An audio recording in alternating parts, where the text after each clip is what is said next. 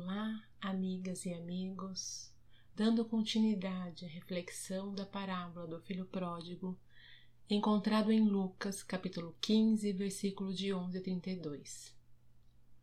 Os trechos de hoje são: E havendo ele gastado tudo, sobreveio àquele país uma grande fome, e começou a padecer necessidades. Então, ele foi e chegou-se a um dos cidadãos daquela terra, e este o mandou para os seus campos a apacentar porcos.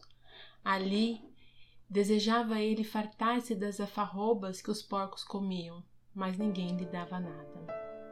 É aqui que damos início a mais um podcast em busca pelo equilíbrio, analisando separadamente cada parágrafo.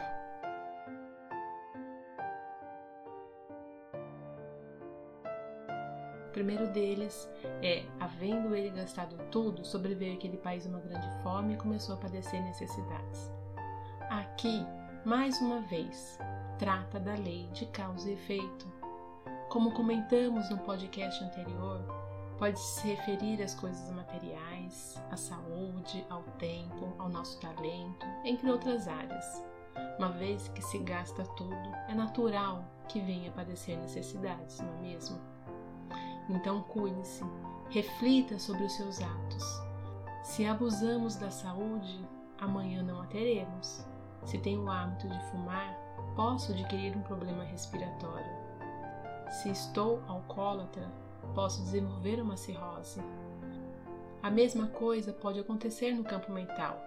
Se meu orgulho é tão grande que me incapacita a perdoar, isso fatalmente poderá se tornar uma doença.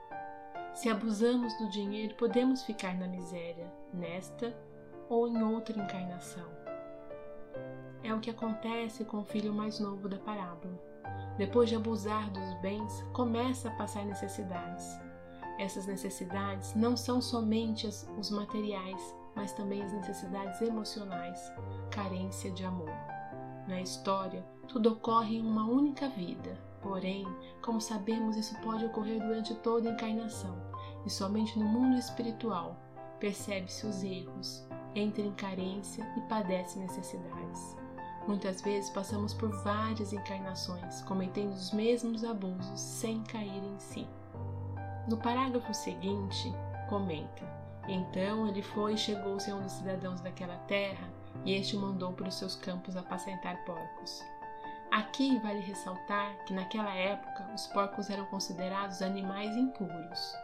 Moisés havia proibido em nome de Deus que se alimentassem desse animal, porque os porcos eram cuidados de forma muito rudimentar e transmitiam muita doença.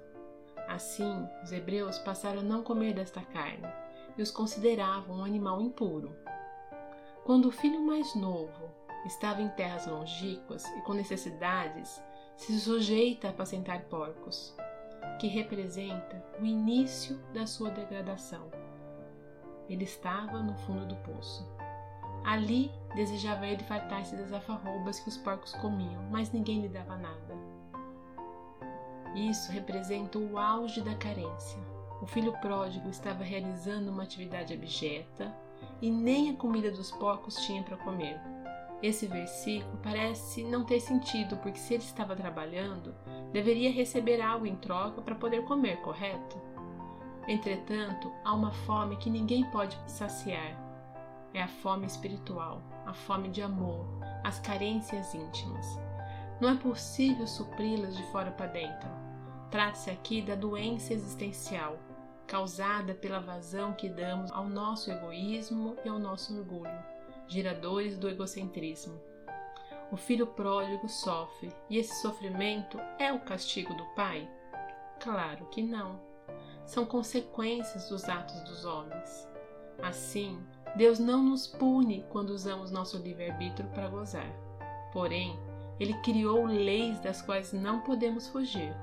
A lei do amor é a lei maior, e quando nos afastamos dessa lei para viver o eu viver egoisticamente, praticamos o desamor. Pela lei de causa e efeito, sofremos as consequências. A dor, o sofrimento, é um despertador para acordarmos para a verdadeira vida. É com o sofrimento que paramos para refletir e dizer: epa, tem alguma coisa errada. Por que está acontecendo isso comigo? É quando caímos em si. É fundamental esse despertar, esse cair em si, para se desejar mudar o rumo de nossas vidas. Cair em si significa tomar consciência dos nossos atos equivocados. Tomar consciência que o nosso sofrimento não é causa externa, e sim fruto das nossas escolhas. Isso me faz lembrar das palavras de Jesus, quando na cruz diz: Pai, perdoe-os, eles não sabem o que fazem.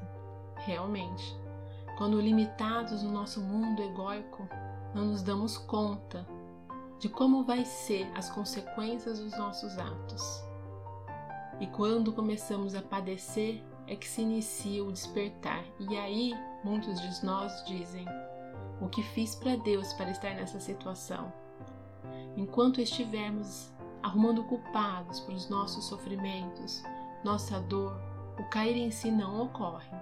Algumas vezes será doloroso, mas é fundamental assumir a responsabilidade dos nossos atos. Assim como fez o filho mais novo, que caindo em si, volta para a casa do seu pai. Ou seja, volta a se sintonizar com o mais alto e consigo mesmo. É isso, meus irmãos. Finalizo desejando um excelente final de ano e que o ano que se aproxima seja repleto de muitas conquistas espirituais a todos nós. Um grande abraço e até o próximo episódio.